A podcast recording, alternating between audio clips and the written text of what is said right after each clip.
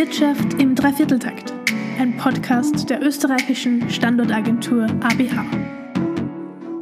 Hallo und herzlich willkommen, sagt Doris Dobida. Heute befassen wir uns nochmals mit dem Thema Immobilien, aber aus einer ganz anderen Perspektive. Und zwar mit Logistikimmobilien, also große Hallen für Auslieferungslager, die nicht zuletzt pandemiebedingt durch die E-Commerce an Bedeutung gewonnen haben. Als Gast darf ich dazu heute Herrn Christian Vogt begrüßen, Geschäftsführer der DLH Real Estate Austria, einer Tochter der deutschen DLH, der Deutschen Logistik Holding. Hallo, Herr Vogt, herzlich willkommen. Ja, guten Tag, Frau wieder. Freut mich, dass ich da heute dabei sein darf. Hallo, Herr Vogt. Ähm, vielleicht können Sie uns gleich mal ein bisschen erzählen, wo Sie in Österreich schon vertreten sind und was genau Sie dort errichtet haben. Ja, wir haben vor circa sieben Jahren in Österreich begonnen und wir sind also äh, keine direkte Tochter der Deutschen Logistik Holding, sondern der Zech-Gruppe. Vielleicht darf ich da korrigieren. Die Zech-Gruppe an sich ist eine große deutsche Bauunternehmung grundsätzlich mal, die sich mit dem Thema äh, der Immobilienentwicklung danach dann auch beschäftigt hat und ganz zum Schluss sozusagen vor sechs, sieben Jahren auf das Thema Logistik kam, weil sie gesehen hat, dass das Thema Logistik an Wichtigkeit und Interesse insgesamt im Markt zunimmt. Und wir haben genau. in Deutschland und Österreich ähm, Firmen gegründet und in Österreich haben wir einen, einen, einen großen Standort, äh, eine Fläche aufgekauft in Enzersdorf an der Fischer, um dort äh, unsere erste große Logistikimmobilie zu errichten und nicht nur eine Immobilie da zu errichten, sondern direkt einen großen Park zu errichten. Und da ist sozusagen unsere österreichische Geburtsstätte. Und danach sind wir dann sukzessive an weitere Standorte gegangen in der Nähe des Flughafens Wien, der auch sehr interessant ist, und dann weiter in den Süden von Wien in Richtung Dreiskirchen. Und momentan sind wir natürlich auf dem Wege, uns dann auch weiter expansiv zu entwickeln. Und äh, für wen errichten Sie diese Logistikparks oder wer sind da so Ihre typischen Mieter? Ja, typische Mieter, wie der Name Logistik schon sagt, sind natürlich in erster Linie mal Logistiker, wobei wir da unterscheiden müssen. Da gibt es äh, im klassischen Sinne diese Speditionen, die sind nicht so unsere Zielgruppe.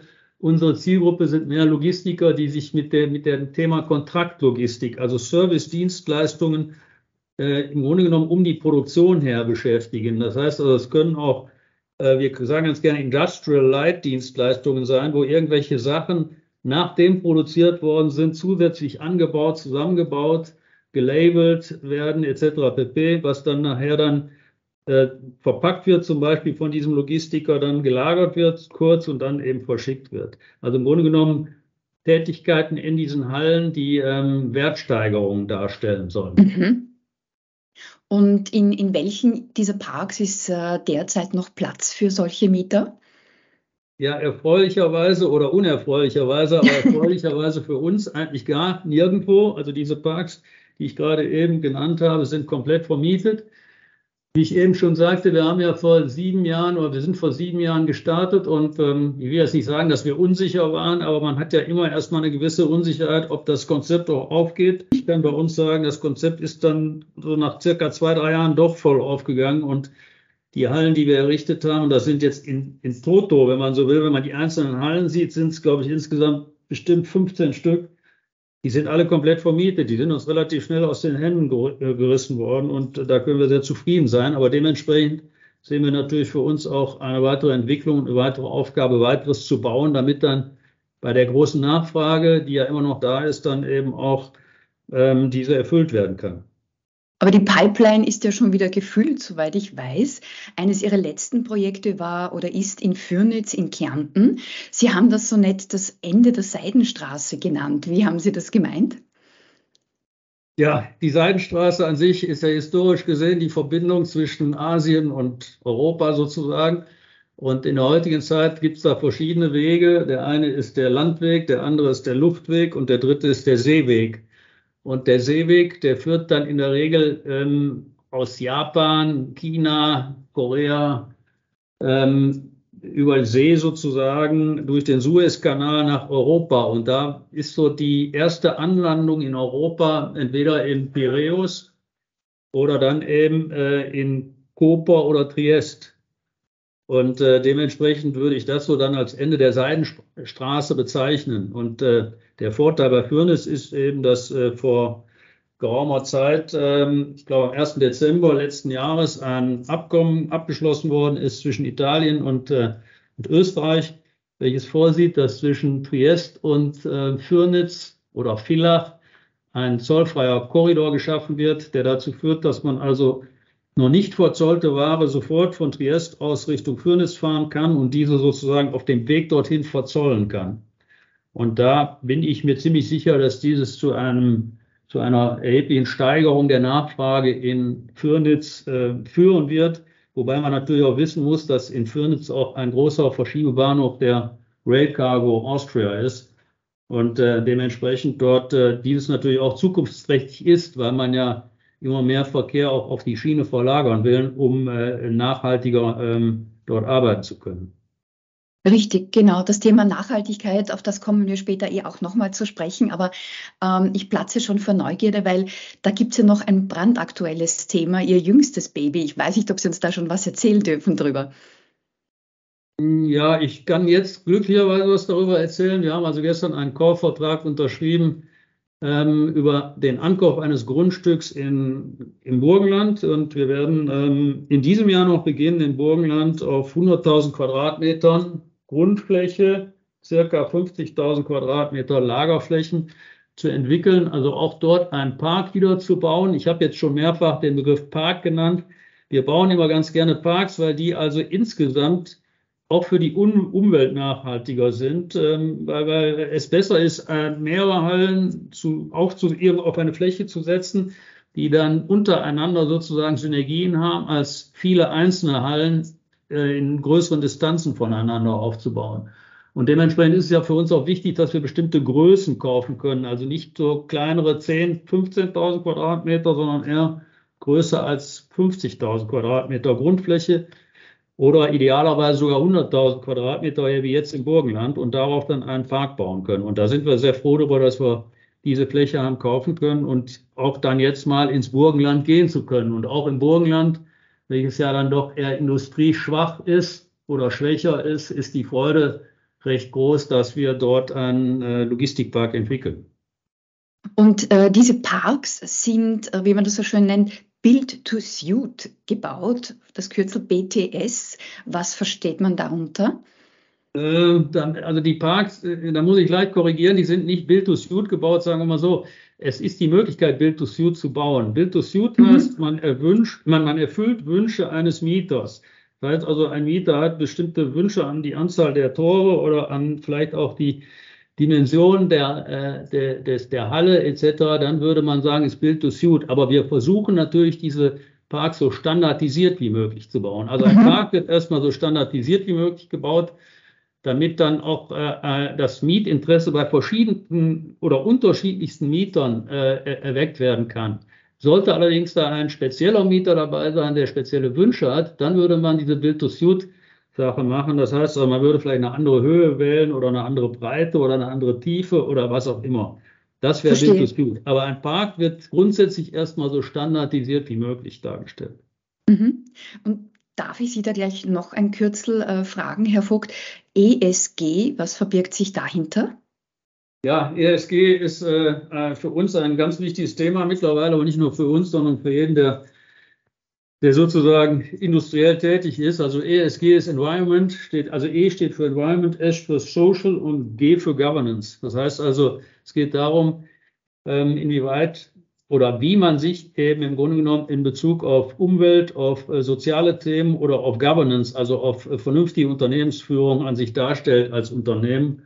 Und ähm, jeder, der in die Zukunft schaut und zukünftig tätig sein möchte, ist gut beraten, dieses Thema aufzugreifen und dementsprechend dann auch für sich selber Maßnahmen festzulegen, wie er gedenkt, dieses eben auszugestalten. Und wir haben uns, sage ich mal, glücklicherweise auch schon, bevor überhaupt dieses Thema ESG als Kürzel auf den Markt kam oder überhaupt in die Welt gesetzt wurde, mit dem Thema beschäftigt und haben schon sehr hochwertige Immobilien gebaut. Also dieses E-Environment zum Beispiel heißt natürlich, wenn umso besser ich baue, das heißt also umso besser ich isoliere, ähm, desto weniger Energie geht auch heraus und dementsprechend baue ich dann auch nachhaltiger. Es geht aber hier nicht nur um Isolierung, sondern es geht auch um Baustoffe, es geht um, um äh, wie, wie, wie versorge ich eine Baustelle, wie entsorge ich eine Baustelle und so weiter und so fort.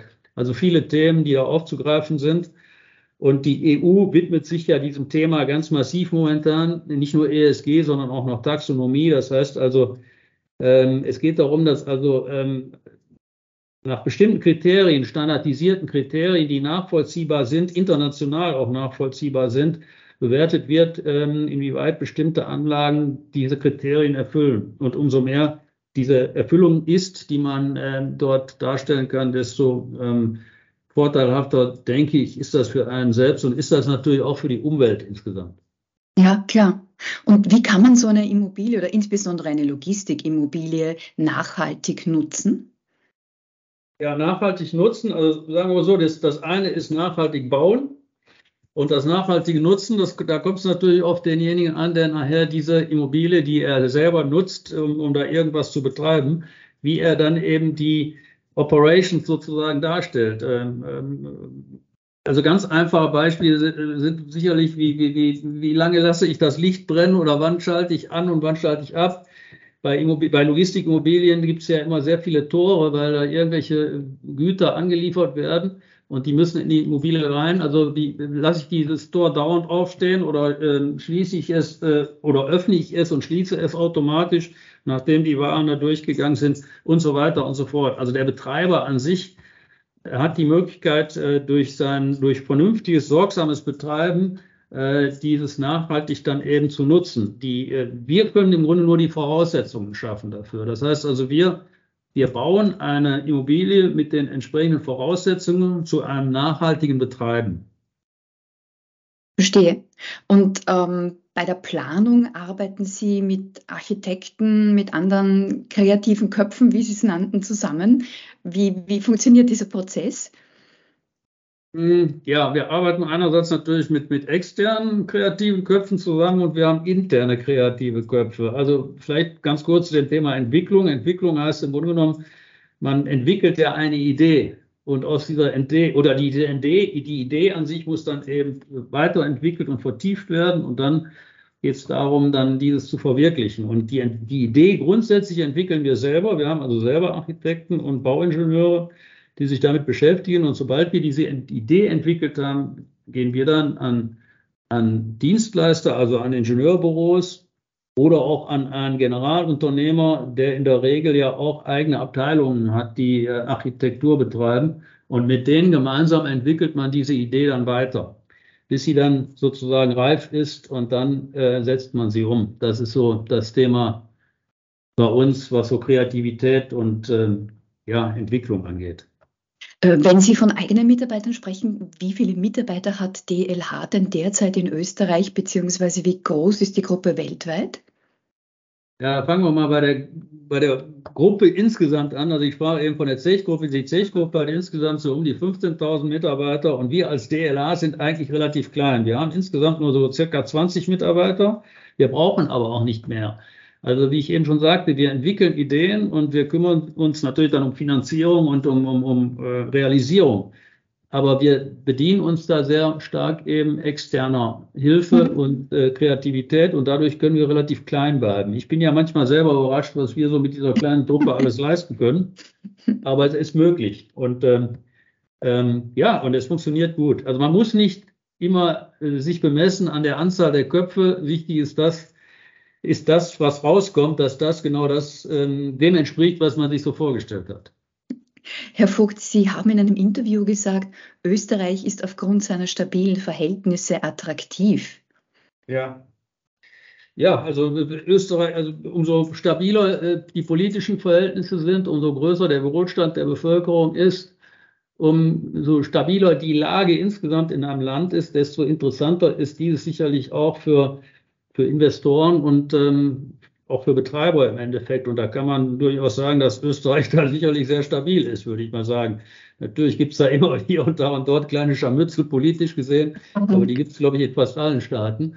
Aber insgesamt kann man sagen, ist Österreich ein sehr stabiles Land und das macht es interessant. Einerseits, andererseits natürlich für die Logistik auch, weil Österreich immer noch in irgendeiner Form eine Art Bindeglied zwischen Ost und West ist. Und ähm, und dementsprechend, äh, man hat früher mal gesagt Transitland, aber ich glaube, man kommt also von dieser Transitseite her ähm, schon doch jetzt auch eher dahin, dass man hier auch in Österreich dann auch wirklich äh, was betreiben kann. Also nicht nur, dass man durchfährt, sondern dass man sozusagen auch hier verweilt und dann was tut. Und andererseits äh, stabile Verhältnisse sprechen natürlich auch dafür, dass also der Markt an sich stabil ist. Das heißt also die Nach also Wohlstand habe ich eben gesagt, ein großer Wohlstand führt dazu, dass eine große Nachfrage nach allen möglichen Artikeln da ist. Und wenn diese Nachfrage groß ist oder umso größer die Nachfrage ist, desto größer ist die Notwendigkeit, auch die Voraussetzungen dafür zu schaffen, dass diese Artikel ähm, dann an die entsprechenden Personen kommen. Und dafür braucht man nun mal eben Läger. Und deswegen sind wir davon überzeugt, dass wir in Österreich ganz genau richtig aufgestellt sind. Das führt mich gleich zur nächsten Frage. Sie sagten schon, Ihr Konzept ist aufgegangen, der Bedarf an Logistikimmobilien ist da in Österreich. Ähm, wie schätzen Sie den weiteren Bedarf ein? Wird es sich noch weiter so entwickeln oder irgendwann stagnieren? Oder anders gefragt, wie schätzen Sie das Potenzial ein in Österreich?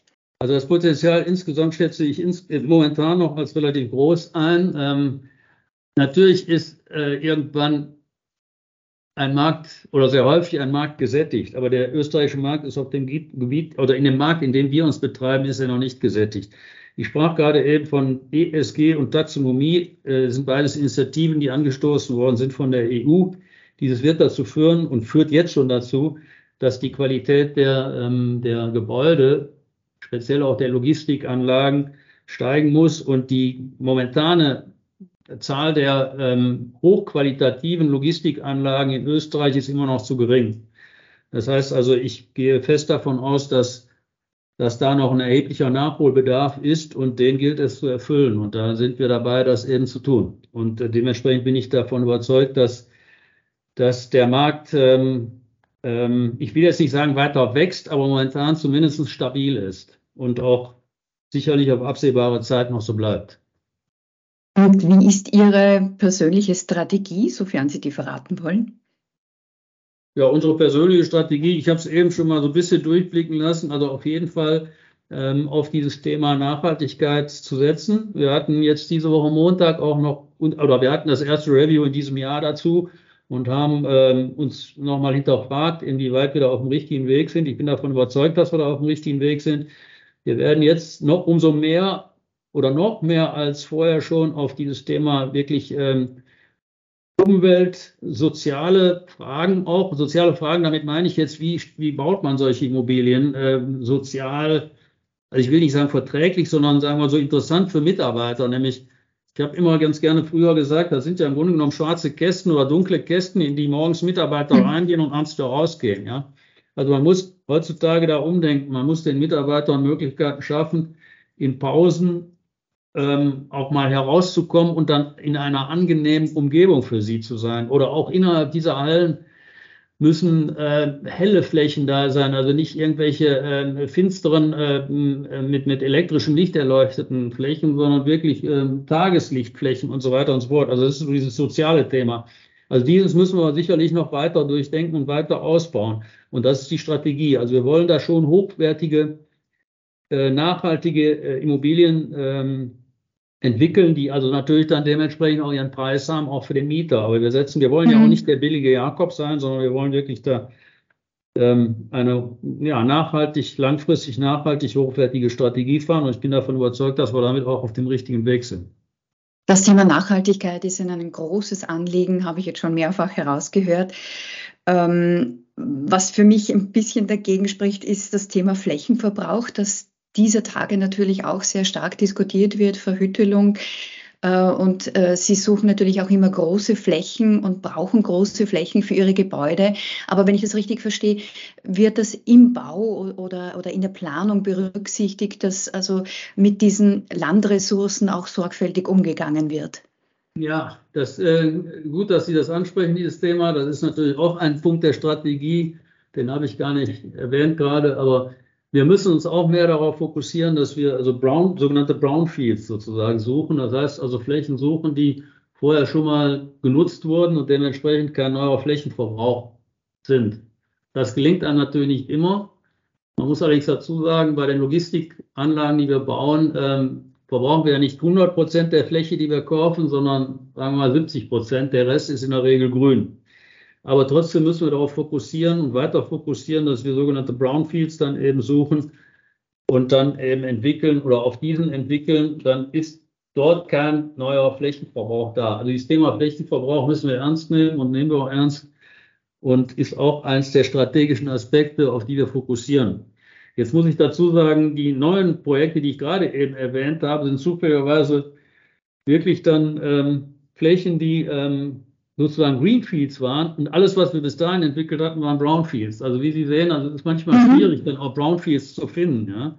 ja? Also Flächen zu finden, die, die ja auch interessant für einen sind, weil man, man kann ja nicht einfach mal eine Fläche irgendwo nehmen, weil die gerade Brownfield ist, sondern die muss ja auch vom, vom logistischen Aspekt her passen und vom ganzen, von der ganzen Infrastruktur her. Und all dieses muss dann mit eben betrachtet werden. Aber ich gebe Ihnen recht, wir müssen uns auf dieses Thema Brownfield fokussieren und werden das auch tun und werden versuchen, so viel wie möglich dann eben äh, bei Neuentwicklungen eben wirklich da in diese Brownfields zu gehen. Ich denke mir, dass es prinzipiell schwierig ist, so große Grundstücke zu finden. 50.000 Quadratmeter, 100.000 Quadratmeter, das sind ja schon Riesenflächen. Wie finden Sie solche Flächen überhaupt? Ja, ähm, wir, wir sind, oder sagen wir, ich komme ja aus der Logistik an sich. Das heißt also, wir haben schon darauf fokussiert, dass wir uns äh, Spezialisten an Bord holen, die wissen, wo logistische Notwendigkeiten sind. Das heißt also, damit geht es im Grunde genommen los. Man muss strategisch dabei denken, äh, wie ein Logistiker und dann darüber nachdenken, wo könnte es interessant sein für einen Logistiker. Und da schaut man sich dann eben die entsprechenden Gegenden an und wo gibt es freie Flächen? Äh, sind diese gewidmet, sind die nicht gewidmet? Sind die nah an hochrangigen Straßen gelegen? Gibt es äh, vielleicht schon eine, äh, eine Verkehrsinfrastruktur?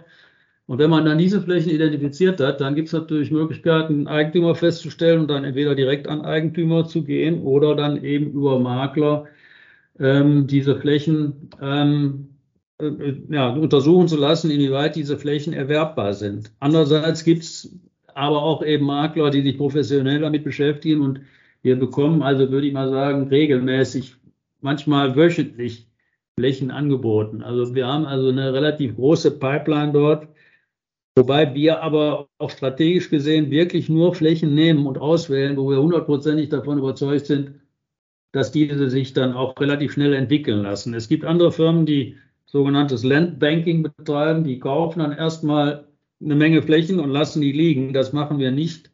Wir nehmen wirklich dann lieber weniger und nehmen dann aber auch nur diejenigen, wo wir hundertprozentig davon überzeugt sind, ähm, dann im Grunde genommen äh, drei, vier, fünf Monate später dann eben dort starten zu können. Sie haben Ihre persönliche Vita schon kurz angesprochen, Herr Vogt. Äh, bei DLH ist immer so ein bisschen die Verwechslungsgefahr mit DHL. Sie selbst ja. waren auch mal bei DHL beschäftigt. Ja, ich war zehn Jahre bei DHL. Also ich bin auch über DHL nach Österreich gekommen. Ähm, und zwar 2020 äh, war damals bei einem, da hießen wir aber noch nicht DHL, sondern noch Danzas. Das war ein Schweizer großes äh, Logistikunternehmen, bei dem ich beschäftigt war in International Operations. Mhm. Die schickten sozusagen ihre international tätig, mit, tätige Mitarbeiter raus und ich wurde äh, nach Österreich geschickt und äh, ja, und wir haben also damals äh, durch Übernahme der Philips Logistik damals die, ja, den operativen Part in Österreich sozusagen gestartet. Und ich bin dann zehn Jahre bei, bei DHL gewesen, auch teilweise in Hamburg mal zwischendurch fünf Jahre, dann wieder zurück nach Österreich und ja, wie ich eben schon erwähnte, dann vor sieben Jahren dann zur Zechgruppe als, der, als einer derjenigen, die aus der Logistik oder den Ursprung sozusagen in der Logistik haben, um dann daraus dann eben eine Logistik-Immobilienentwicklung aufzubauen. Aber das macht insgesamt sehr viel Spaß und für mich ist das also auch sehr ähm, ähm, ein sehr großes Asset für mich persönlich, aber ich glaube auch für die Firma, weil ähm, man redet sozusagen auf Augenhöhe mit den Logistikern, also auch mhm. vom Know-how her und kann also fast teilweise als Berater auftreten. Also das ist schon eine sehr interessante Tätigkeit oder als Netzwerker auch, mhm. der also sozusagen äh, untereinander vermittelt. Und das ist also, macht, macht mir sehr viel Freude. Das freut mich zu hören und äh, ich hoffe, es geht Ihnen jetzt auch gut in Österreich. Mir geht es persönlich hervorragend in Österreich. Ich habe also meinen Lebensmittelpunkt komplett nach Österreich verlagert und äh, werde sicherlich auch in Österreich bleiben. Mir gefällt es hier sehr gut. Äh, ich komme mit den Menschen sehr gut klar. Ich meine, ich muss dazu sagen, Sie, wie Sie vielleicht hören, ich komme ja vom Niederrhein. Wir Niederrheiner sind sowieso sehr offene und ähm, ähm, na, lustige Menschen und ähm, Und wenn man so miteinander umgeht, dann kommt man, glaube ich, fast überall klar, aber speziell auch hier in Österreich. Das ist wirklich schön zu hören. Das ist ein sehr schönes Schlusswort auch. Ich hoffe, dass Sie sich weiter wohlfühlen in Österreich und freue mich auch auf viele spannende neue Projekte, die Sie in den nächsten Jahren hoffentlich noch realisieren werden. Ich bedanke mich für das Gespräch und sage danke fürs Zuhören. Vielen Dank.